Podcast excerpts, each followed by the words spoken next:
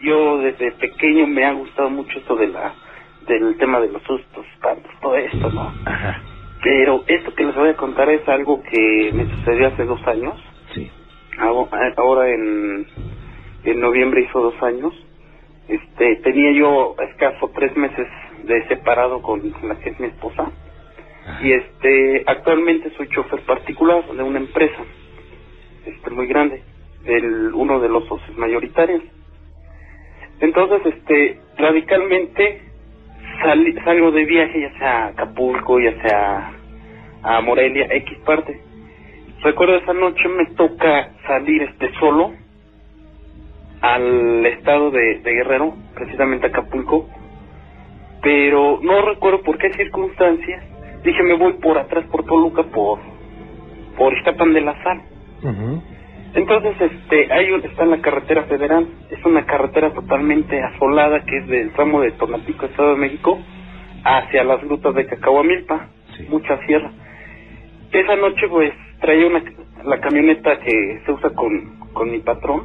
Es una, este, para no decir marca, es una Apache, este, blindada. Entonces, este, obviamente no puedo correr mucho en ese por el peso de la camioneta. Entonces, este, voy por el tramo más o menos que le llaman el columpio, es adelante de las rutas de, este, la- las estrellas. Sí. Entonces, este, por, por ahí más o menos a ese nivel, cruzando que serán dos o tres barrancas, está el pueblo de, de mi mamá. Entonces, voltó hacia la, la oscuridad de la sierra y me acuerdo de que ella nos contaba que en esa zona hay mucho brujo. Pues iba yo más o menos a una velocidad considerable, 80, 90 por hora. Este, en menos de lo que pensé, no sé de dónde salió, pero en el momento se me estrella un búho en el parabrisas. Un parabrisas de 3 pulgadas. Pues tan, o sea, fue el impacto muy grande que lo alcanzó a estrellar. Y es imposible que de hecho una bala tiene que pegar dos veces en el mismo, mi- así milimétricamente, en el mismo lugar para estrellarlo. Sí. Entonces sale volando por este, por arriba.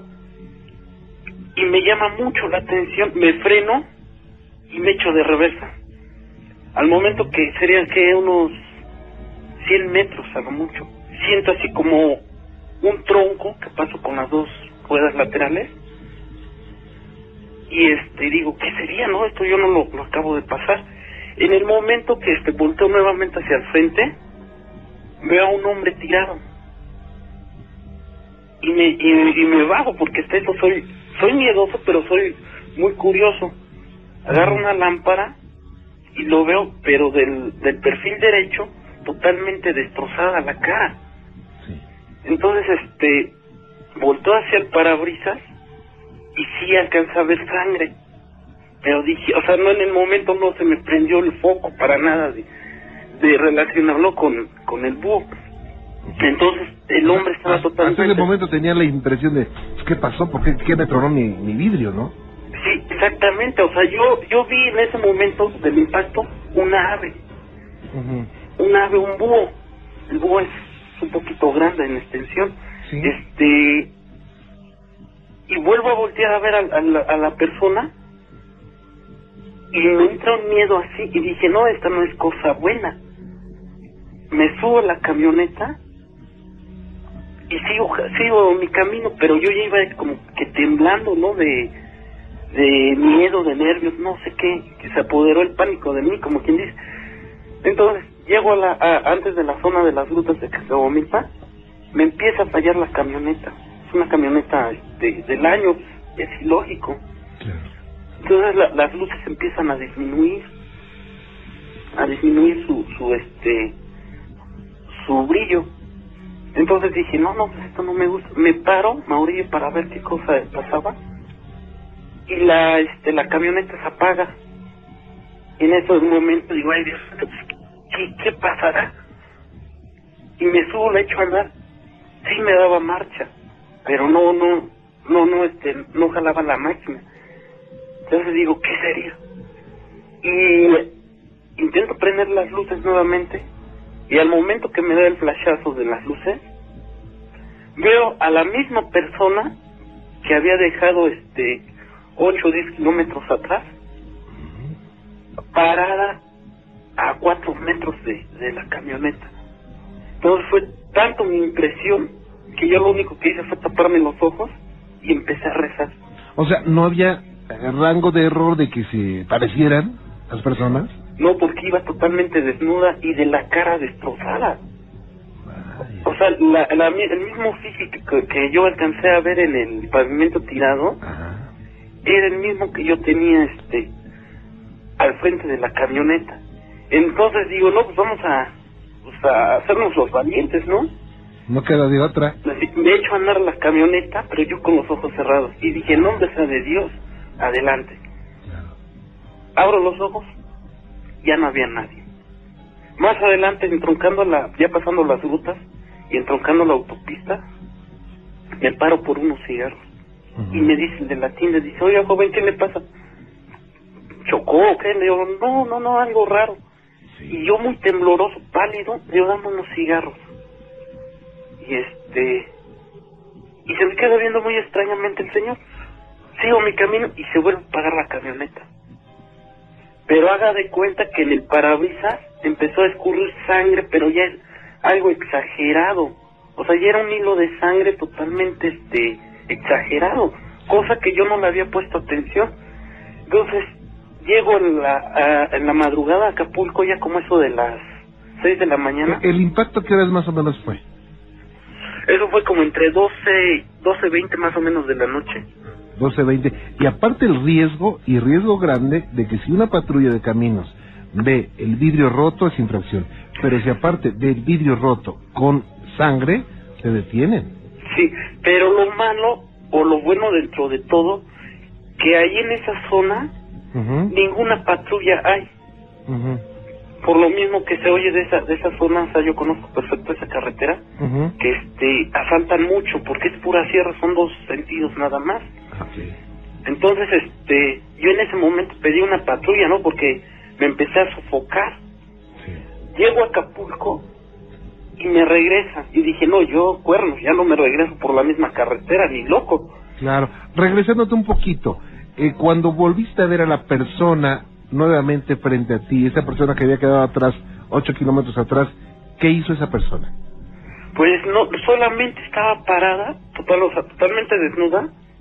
Y te observaba. O sea, aparentemente sí, porque la cara totalmente destrozada, bañada en sangre, me estaba, o sea, yo digo que me, me estaba observando. Entonces en ese momento me dice mi patrón, ¿qué pasó? Le venga a ver su, su parabrisas y me dice, ¿ahora quién atropellaste o qué pasó? Le expliqué y, de hecho me regañó, dice, ¿qué tienes que andar haciendo por esa carretera, no? Dice, ahora te regresas a México. Entonces me regreso, pero en el en pleno luz del día, este, yo yo trataba de no sugestionarme, o sea, yo decía no es, si fue lo que yo me imaginé, lo, o sea, automáticamente dije eso fue un nahual, un nahual, ¿no? Ujú. Este, trataba de no sugestionarme. Había por ratos o momentos acomodaba mi retrovisor y yo lo veía atrás de, en los asientos de atrás Sí. sentado pero por fracciones de, de segundos así no entonces llego a México me dan el día porque me vieron muy mal Ajá. y en la noche de, de ese de esa misma de ese mismo suceso eh, estoy en, en, en mi hogar en casa de ustedes Gracias. este no sé yo lo relaciono mucho porque era yo creo como las once y media de la noche Ya del otro día. de, del otro día exactamente entonces este bajo las cosas de la camioneta y como nos dan arma a los choferes nos dan un arma para este, seguridad Sí. la bajo subo al segundo nivel y abro la ventanilla y empiezo a fumar. Pues hubo algo muy, muy extraño que, que me llamó la atención porque en ese momento los perros de la calle empiezan a ladrar hacia la esquina. Posteriormente en esa esquina no sé cómo yo este volteo y veo un animal como de metro y medio, como el, el- los estos animales que salen de la película de un hombre americano en, en este en, en Londres creo, ¿no? Claro. Déjame hacer una pausita. Claro eh, que por sí. favor, Javier, no te vayas por el interesante relato de Javier, Javier Trujano. Javier nuevamente con usted, así es que inicia a las 12, pasaditas de las 12 de la noche, va en su camioneta, una camioneta nueva, de repente siente un golpe en el cristal, se da cuenta que es un ave y posteriormente se da cuenta que hay una persona eh, eh, desnuda y con la cara ensangrentada. Ocho kilómetros más eh, tarde o después eh, se vuelve a encontrar a esa persona desnuda con la cara sangrando. Esto le da miedo y dice, pues, ¿qué está pasando, no? Se fija en su, en su, en su, en su cristal, en su parabrisas y se, y se da cuenta que hay un hilo de sangre. Sí, así es. No sé cómo yo este volteo y veo un animal como de metro y medio, como el, el- los estos animales que salen de la película de un hombre americano en, en este en, Londres creo, ¿no? Ajá. Este la última película ves que salen unos cuando se transforma, algo así similar. Entonces en ese momento, o sea, yo me gano otra vez la curiosidad y bajo. Y dije, no, esto no es, no, no, no puede estarme pasando a mí. ¿Lo viste claramente o, o así, como que lo viste? No, de hecho como que se me imaginó primero por la ventana. Pero dije, no, yo voy a bajar a ver qué pasa. Bajo y lo veo a escaso, ¿qué será? Cuatro, como cuatro o cinco metros cruzando la, la, la, este, la acera de la banqueta contraria. Enfrente de- del departamento donde yo vivía. E- explícales, por favor, al público eh, cómo era este ser. Pues era, era prácticamente como un, o sea, una anatomía de perro, pero muy jorobado y, y no te voy a decir que era peludo, claro que no, era así como que, o sea, se le veía mucho la piel, brillaba mucho su piel y como que le costaba caminar en cuatro patas. Y se levantaba. No, no, no, no, no se levantaba, sino al contrario, o sea, él trataba de caminar en, en cuatro patas. Pero yo en ese momento, o sea, no sé por qué, por inercia, por si, por qué, por, en ese momento, o sea, yo bajo, traía el arma en la mano, el arma de mi trabajo, y dije, si eres cosa mala, en nombre de Dios, y la apunto, pues, no sé qué pasó, pero se me embaló esa arma, no salió el tiro. Entonces el animal voltea a verme, pero con unos ojos totalmente rojizos Sí. rojos brillantes y me abre el hocico y hay un poste, un poste ahí enfrentito y se empieza a, a tallar y la el poste, la lámpara se empieza a menear. Entonces yo me subo espantadísimo. Bueno, ya para menear un poste eh, está fuerte, ¿no? Sí, porque te digo que era como de metro y medio, un metro ochenta, algo así más o menos el tipo de animal. Entonces sucesivamente se me empieza a revelar la persona, supuesta persona que yo supuestamente atropellé. O sea, algo que se convirtió en persona. Exactamente. Entonces este se me empieza a revelar hasta el día de hoy, ya transcurrieron dos años, en cualquier vehículo que yo lleve en mi control, lo veo en el retrovisor. Entonces, no sé qué hacer, sí me saca mucho de onda porque digo, no puedo estar toda la vida con ese trauma. Yo sé que, que fue un accidente. En cualquier vehículo que yo lleve en mi control, lo veo en el retrovisor. Entonces, no sé qué hacer, sí me saca mucho de onda porque digo, no puedo estar toda la vida con ese trauma. Yo sé que, que fue un accidente, pero fue una cosa mala lo que yo me llevé. Entonces, este, incluso cuando voy al pueblo allí, a, a- al pueblo de mamá, se llama Pilcaya Guerrero, Sí. este, ya ni me gusta manejar. Me lleva otra persona y, ¿sabes qué? Dale al, al volante. Yo me duermo mejor porque siento ese miedo, siento que esa, esa persona está atrás de mí. Y de ahí en fuera, en el- la cuestión de mi matrimonio, se ha, hemos tenido mucho distanciamiento con mi esposa, problemas, problemas sentimentales, económicos, de todo. Entonces, este, hasta el día de hoy no se me, no se, se me quita de la mente, este, el rostro de esa persona la llevo muy, muy grabada. Incluso en el momento como se impactó el ave, que fueron fracciones de segundos, en ese momento, o sea, todavía lo tengo muy grabado en la mente. Y posteriormente, como, como la, cuando me eché de reversa, las ruedas laterales pasaron lo que fueron sus pies. Entonces, pues no, no, no, no encuentro ahora, así como dicen, la, la cura para este mal. Ok, bueno, eh, yo creo que lo que estás eh, eh, relacionando, Javier, es una supuesta venganza de ese ser porque le, lo golpeaste. Sin querer, pero lo golpeaste. Sí. Bueno, yo te voy a decir una cosa, Javier. Yo creo que aquí vamos a partir de un de un impacto emocional fuerte.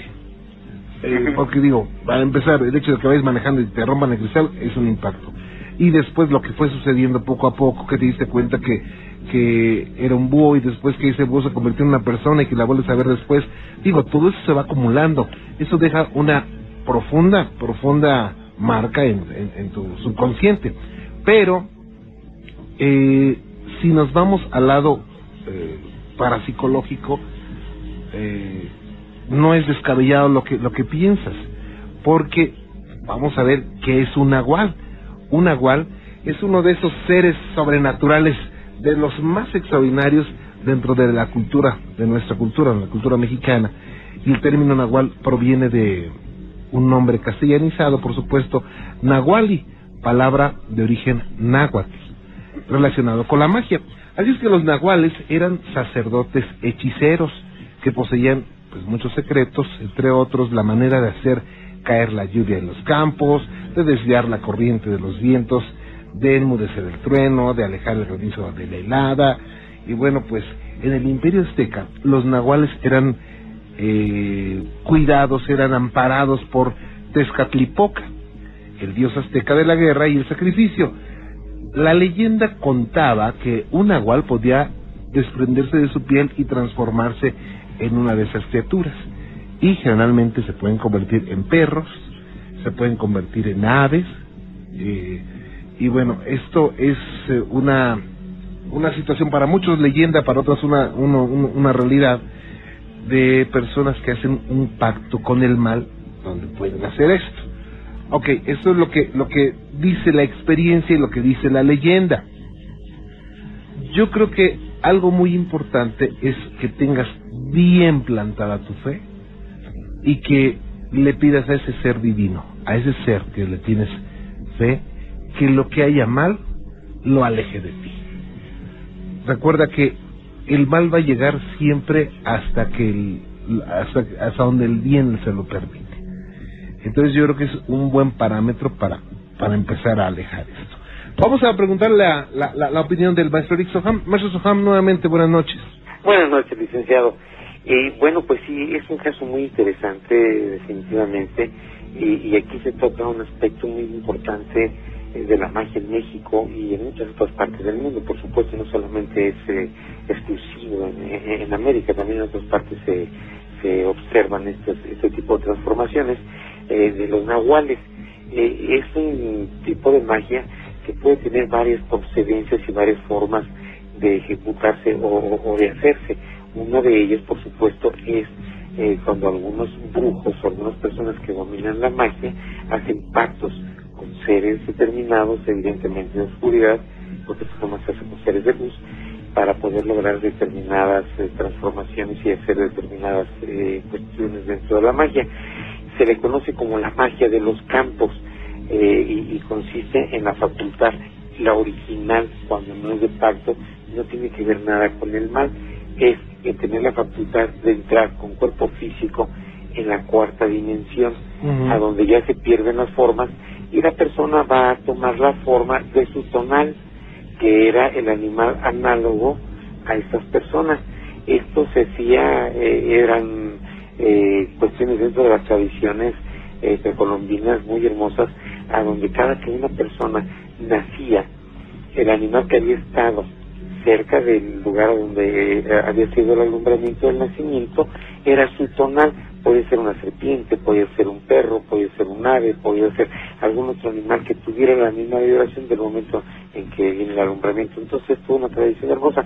Ahora, lo que sucede aquí, evidentemente, eh, es probable que esto que eh, relata nuestro amigo en su experiencia, evidentemente es algo que tiene que ver con, con alguna práctica oscura probablemente habría que ver más detalles para poderlo determinar. ¿Qué es lo que pasa? Sí viene el traumatismo del incidente.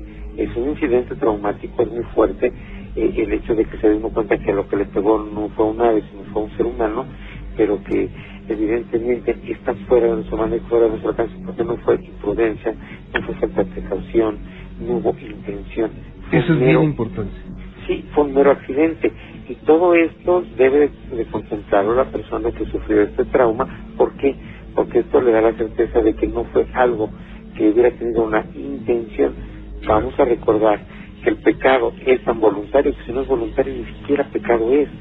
Ahora, ¿qué es lo que sucede aquí? Evidentemente es el traumatismo y además eh, por la forma en que se lleva a cabo esto, se hace, eh, me, me refiero, se lleva a cabo cuando queda eso grabado en la mente, porque es normal, es un ser humano y a cualquiera le pasa lo mismo, se genera una especie de unión entre el acontecimiento, la predicción de la persona, la persona que evidentemente pierde la vida, este, como quiera que sea, que eso es lo que puede observar cuando se lo ve delante de la camioneta parado con la cara destrozada, pero en realidad no hay absolutamente nada.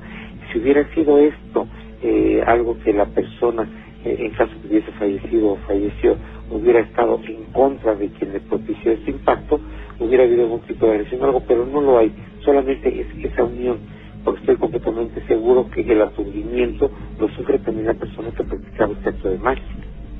Claro. Sí, entonces, perdón maestro, este, de hecho haga de cuenta que las noches, cuando llego a, a la casa de ustedes, Gracias. este, ya, ya me acuesto y digo, ay, bendito sea Dios, ya llegué con bien. Al momento de que voy a apagar las luces para dormir, el, al, al- por afuera de, de la puerta, se le ve la silueta a esta persona. Se ve la silueta. Se ve la silueta. Y, y yo, esta- ya, ya, ya, o sea, de hecho, ya llevo dos años con esto y ya lo, lo familiarizo con, con mis labores y toda mi vida cotidiana. Lo digo, ya estás aquí, ya vete, por favor, pues déjame en paz, quiero dormir a gusto. Javier, ¿solamente lo ves tú o también alguien de tu familia? De hecho, este, eh, cuando estuve en estos meses atrás con mis- en la casa de mis suegros, y se, se- se les manifestaba a ellos también. Decía, mi hijo tiene, va a cumplir cuatro años, y luego decía, oye papá, es que ahí hay un señor parado que no tiene camisa. Y este, y, yo le decía, ¿dónde hijo? Dice, allí en el jardín. Le decía, métete hijo, no, no, no, no pasa nada. Eh, incluso mi suegra también dice, clarito, se me afiguró anoche ver una persona desnuda. Entonces, este, yo les platiqué a ellos, y mi suegra también es de, de Guerrero, ¿no? Eh, ella me dice, dice, no, lo que pasa que, este, ella, e- esa persona, dice, de cierta manera, está viendo una, una venganza, pero ya emocionalmente, dice, ¿por qué? Porque la trae siempre en la mente. Ahora sí como dicen, no, este, el dicho, ya está en la sopa, lo llevo a ver, pero trato de no sugestionarme, sí me encomiendo mucho a Dios y digo, bueno, pues ya si es una cosa mala que se me retire.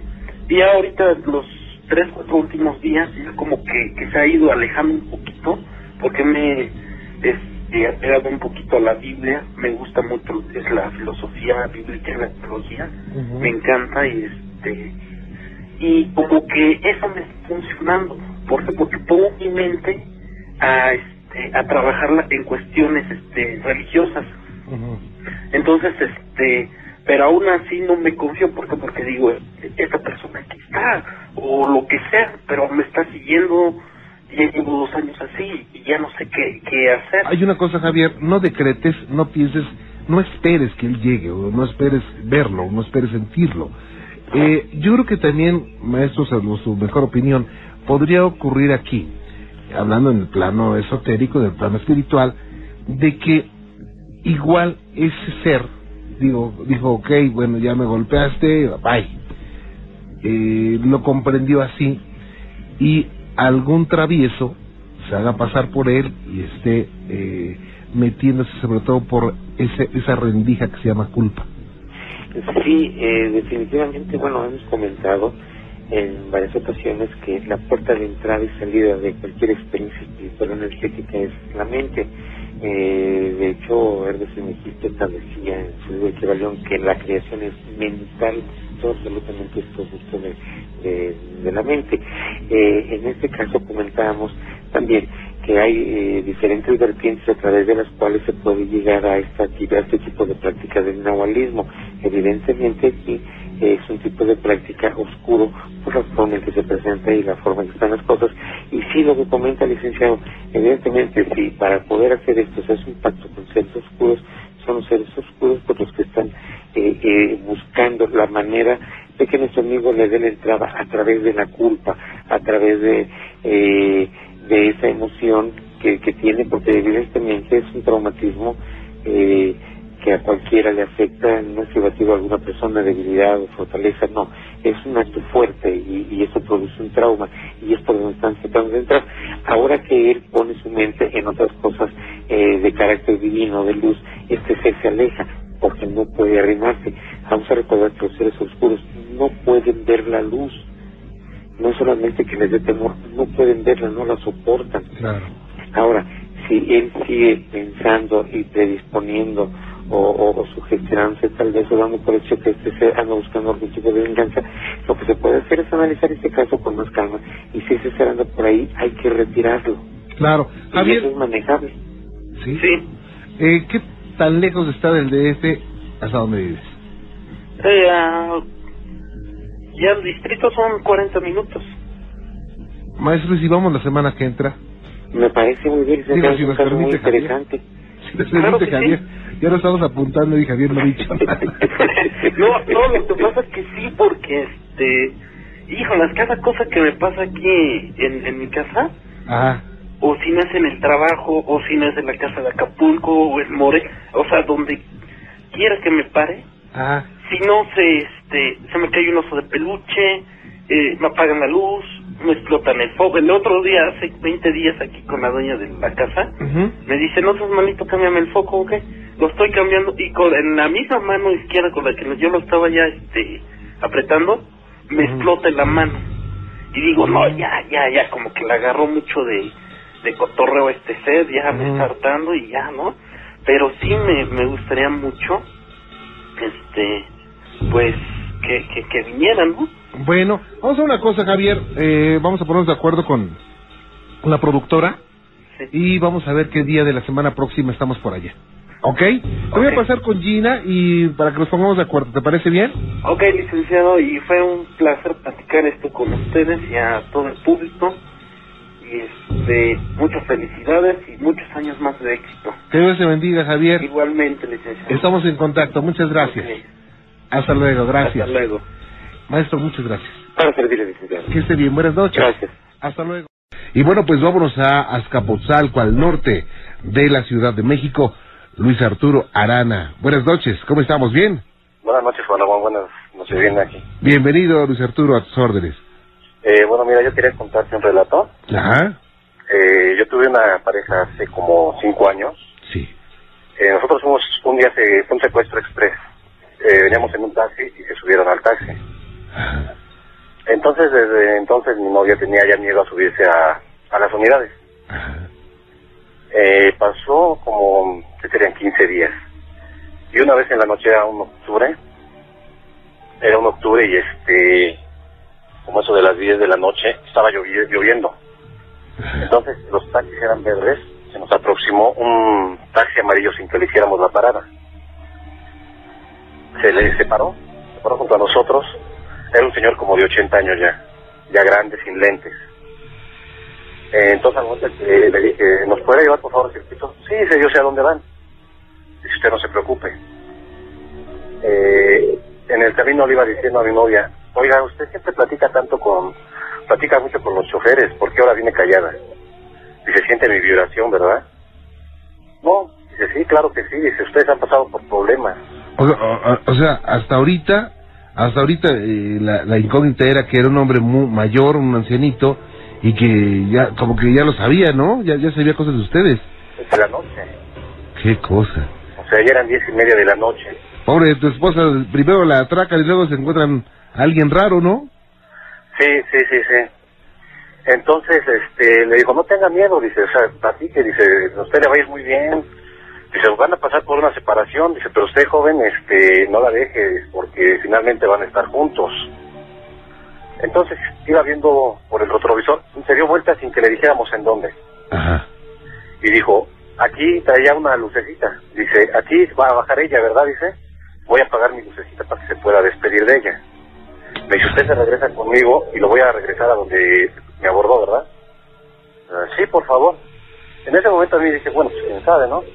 Y ya veníamos y me dijo, ustedes han pasado por muchas situaciones, pero a mí me enviaron para que yo los pueda ayudar en algo.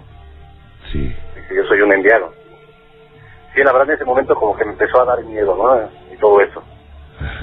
El señor venía manejando todo. Me- cuando llegamos al destino, marcó 18.20. Entonces le digo, ¿cuánto debo, señor?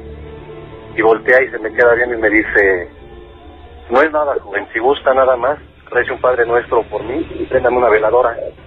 Y si desciende de mi unidad, porque hay más armas que me esperan. En ese momento sentí un escalofrío que recorría toda mi espina dorsal. Qué cosa. Así como pude, llegué aquí a mi casa, platiqué a mi hermano. Salimos a ver si encontrábamos por aquí el taxi. Jamás no, no lo volvimos a ver, ¿eh? Ajá. Y el señor era, se veía normal. Sí, sí, sí, sí, sí, sí, una persona, o sea, bien, o sea, bien, bien, bien, no una persona así que diga, no, bueno, anda vicioso, no, no, no, no, no. O transparente, o raro, ¿no? Muy blanca, o sea, traía, traía, a pesar de que traía su lucecita, Ajá. eh, el, o sea, se- bueno, lo que es miedo, que estaba lloviendo, ya era noche, no, no traía lentes, que no quiso cobrar, o sea, digo, por cualquier cosa, pues de menos mm, un asalto, pero la persona no quiso cobrar, nada más pidió una veladora y, un y que le, se le rezara un Padre Nuestro. Qué cosa. Sí. Oye, y, y bueno, tu novia en ese momento, ¿qué dijo, eh? No, yo a ella la dejé y le dije, oye, ¿qué crees que me acaba de pasar? Le digo, pasó esto y esto con el Señor. Me dice, fíjate que a mí siempre me gusta hacerle plática a lo- los jóvenes de paz.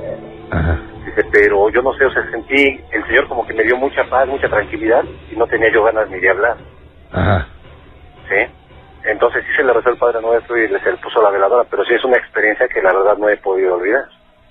Bueno, pues eh, vámonos directamente a Irapuato, a la ciudad de las fresas. Andrés, buenas noches. Hola, buenas noches. Bienvenido, gracias por estar con nosotros. Gracias, gracias por la oportunidad de, de poder narrar lo que me, me pasó. No, al contrario, Andrés, muy amable. Mira, en, en un viaje que, que estábamos haciendo, mi esposa y yo, de Ajá. Querétaro a Guadalajara, Sí. Hay una desviación ahí por la, digo, por el, el, este, por la piedad que vas hacia, hacia Pénjamo. Ok. Íbamos, todavía no amanecía, estaba oscuro y le digo a mi esposa, ¿sabes qué? Pues tú maneja porque tengo un poco de sueño. En ese, en ese tramo hay una zona, este, pues que está completamente solo, se ven las milpas nada más y pues en la noche prácticamente no ves nada. Ok. Iba mi esposa manejando, yo medio dormitando y vi una silueta al lado de la carretera en una especie como de, de pants con sudadera negra, su capucha. Y yo vi claro, clarito, clarito que no, no tenía pies, que estaba flotando. ¿Cómo? Pues eso, eso vi. Y, y no, no quise voltear. Seguimos.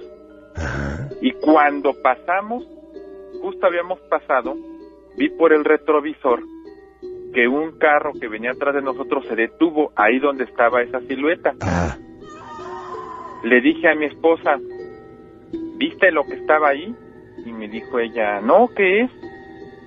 Le dije, yo creo que es la muerte. Ajá. Y me dice, ay, estás loco, ¿qué tienes? Duérmete. Bueno, ok, le digo, pero no voltees, pero se acaba de subir en el carro que está aquí atrás, o que viene atrás de nosotros. Wow. Seguimos, seguimos, el Ajá. carro nos rebasó y, le, y me dice, mira, ahí va tu, tu, este, tu muerte. Le digo, pues tú dirás lo que quieras, pero vete más despacio, por favor, déjalo Ajá. que se vaya. A no más de, de 300, 400 metros, Sí. vimos la polvadera que se levantó de, de un enfrenón, de un enfrenón que se, que se, obviamente cuando, cuando se amarran los carros, Ajá. y ya nada más oímos "Ah, adelante, no veíamos porque pues las luces sí se veían los reflejos hasta adelante, pero no veíamos, le dije, vete despacio, despacio. Nos fuimos acercando, acercando, acercando Sí.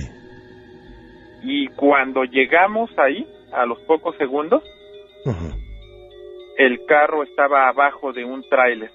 Vaya. Se o sea, había metido el carro abajo de un tráiler. obviamente muertos los, los tripulantes, ¿no? Eh, eh, eh, me quedé impactado. Claro. O sea, no tenía yo palabras. Claro, cómo no. Volteó a verme mi esposa Sí. con unos ojos así de, de, pues de espanto también. Sí, cómo no. Y le dije, no te detengas, trata de rebasarlo, porque ya estábamos prácticamente todos parándonos, ¿no? Claro. Le digo, no te detengas, rebásalo y vámonos. Rebasó el, el carro, quedó completamente aplastado abajo del... O sea, no había forma de que hubiera sobrevivido ahí nadie. Claro. Qué terrible. se rebasó, yo sí alcancé a medio voltear, no vi más que el carro aplastó, ella, ella sí me hizo caso y no volteó. Nos seguimos y en eso mi niña que iba a dormir atrás se despierta y dice, ¿qué pasó? Claro. Digo, no, nada, nada, hija. Dice, ¿quién se murió? Vaya. Válgame Dios. Oye, qué Sí. cosa. A ver, eh, recapitulando, vas manejando con tu esposa, con tu niña y ves que una mujer que no tiene pies te llama la atención y dices, ¿quién sabe qué será eso? Te eh, sigues y ves que en el auto que venía detrás del tuyo se sube ese, ese espectro, esa energía, lo que sea, y viene a tu cabeza y te dice tu mujer, ¿qué, qué- qué- quién es? Y tú le dices, es la muerte. Realmente no es no es una mujer, es una silueta, Una de, silueta, bueno. de- como con un pant negro, Ajá. con gorro, o sea, el pant y la sudadera. Yo lo que veo claramente y lo, y lo tengo presente es que no tenía pies, estaba flotando. ¿Por qué llega a tu mente decir, es la muerte, vámonos? Por, porque cuando trato de medio verla de reojo, Ajá. no tenía rostro, la, la gorra le cubría y no se le podía ver el rostro y me figuro, esto que, que, que puede ser y lo único que se me ocurre es que era la muerte. muerte. porque, pues no, ¿qué más podía yo pensar? Un fantasma o algo, ¿no? Y resulta que sí, se les sube Pues- a estas eh, personas y se meten abajo de un tráiler, Ah, Sí, así es, quedando el coche pues hecho añicos, ¿no? así es y, y, y, y sobre todo que se lo voy narrando a mi esposa, se lo voy diciendo, ella no la ve porque obviamente va más concentrada en el camino Ajá. y, y, y sí me dice, ¿qué fue lo que viste? Pues esto y esto, y se acaba de subir al coche de atrás. Ajá.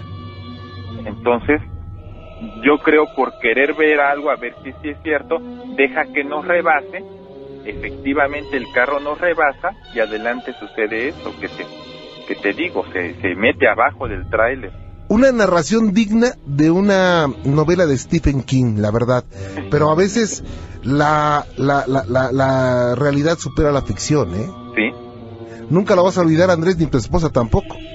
No, no, digo, cada vez que, que, que, que contamos esto y damos el detalle, Ajá, en alguna ocasión, porque esto tiene como unos cuatro o cinco años, ajá.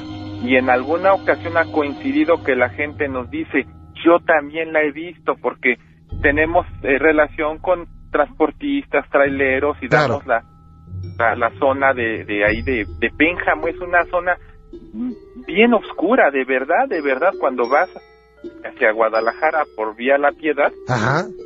eh, hay hasta como unos invernaderos ahí, pero pero tú volteas hacia cualquiera de los de los lados y no ves nada, nada, absolutamente nada. Y entonces los traileros me han dicho, es que yo he visto esa silueta ahí en esa zona. Me sucedió en la carretera, yo antes era camionero. Sí. Ese relato me sucedió una, una salida que hicimos a Torreón, saliendo aquí de la Ciudad de México. Y él llegando a San Luis Potosí, se, se me acercó un hombre, o sea, me paré, a me paré a tomarme un café, se me acercó un hombre y este me pide un aventón. Y yo le dije que para dónde iba y me dijo que iba aquí adelante, que se ha quedado sin combustible. No, pues súbete, pues yo viajo solo. Dice, súbete, y se subió y ahí vamos. Entonces, cuando él subió, ¿verdad? Entonces empecé a sentir un escalofrío ¿verdad? en el camión, pero un escalofrío de ese bueno que dan. Entonces, este, el hombre ese no hablaba, callado, callado, callado.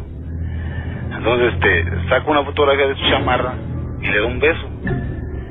Entonces yo volteo y lo veo y le digo que si era su familia o un ser querido. Me dijo que era su familia, que los quería mucho. Yo le pregunté que de dónde era y me dijo que él era de Matamoros. Dice, no, dice, soy de Matamoros. Dice, vivo ahí en la colonia Bellavista. Le dije, ah, está bien. Entonces me preguntó el que de dónde, de dónde era yo. Yo le dije, no, pues yo vengo de la Ciudad de México. Dice. Entonces este hombre, este, agarro y le digo, vamos a oír música para, pues, no, o sea, para que no nos agarre el sueño, porque yo tenía sueño. Entonces yo agarro y prendo el radio y no se oye, o sea, el radio apagado, muerto, pues. El camión empezó a comportarse de una forma muy rara. Situación que se conjuntó con que aquel hombre misterioso que ocultaba su rostro con una gorra, pero al platicar del oficio del chofer, esta persona hizo un comentario que le penetró a, Gerardo en la cabeza, por supuesto. Entonces yo le dije, este, por ahí atrás usted está el, ese de la luz, préndalo para ver qué tiene el radio. Y lo y no me dice, no, dice, no prende. Pero este hombre no me daba la cara, traía una gorra, era que nada más se le veía de la nariz para abajo. Entonces yo agarro y le dije, no, pues mientras no se pare el camión todo está bien. Dice, sí.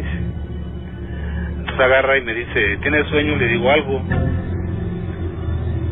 Y este, me dice, sí, dice, ahí por donde tengo yo el camión hay un restaurante. Dice, ahí tomo un café. Le digo, sí.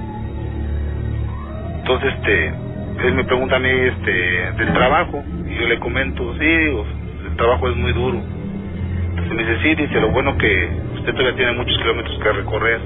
Y a mí ya se me acabó la carretera. Yo me sorprendí, ¿no? Porque, digo, pues, ¿cómo que se le acabó la carretera? Y le digo, no, le digo, andamos trabajando y así andamos.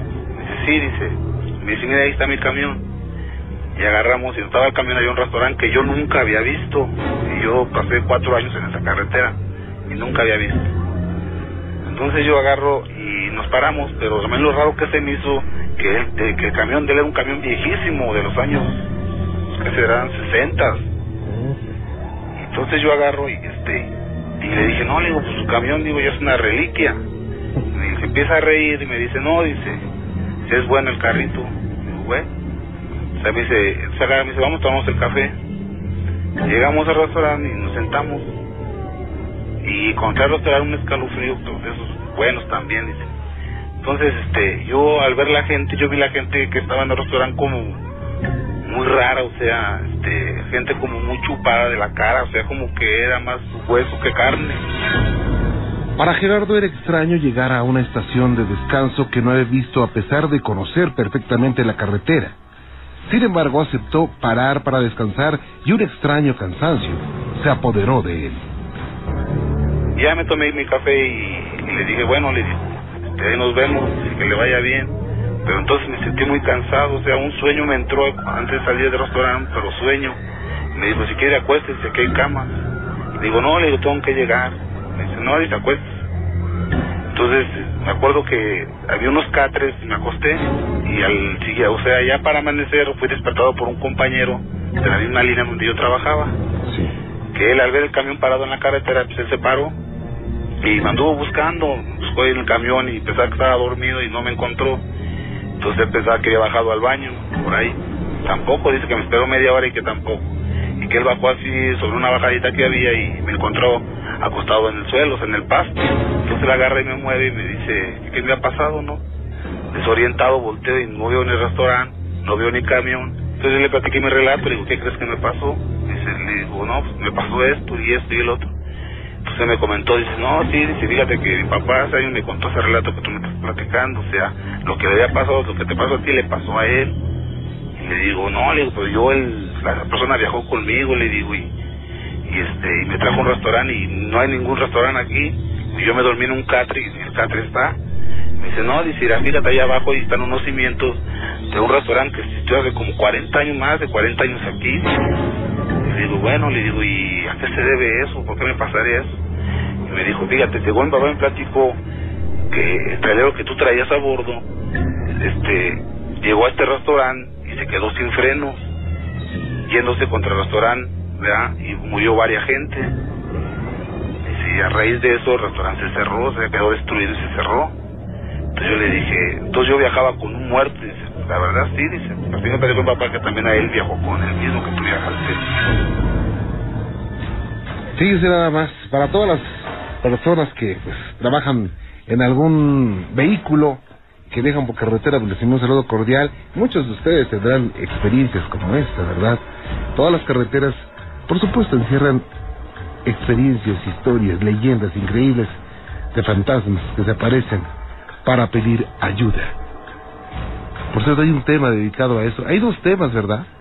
Dos temas, el, el, el, la- el corrido de la muerta y también eh, uno de Jaime López que se llama la, En la orilla de la carretera. Bueno, pues son canciones que han surgido de experiencias como esta.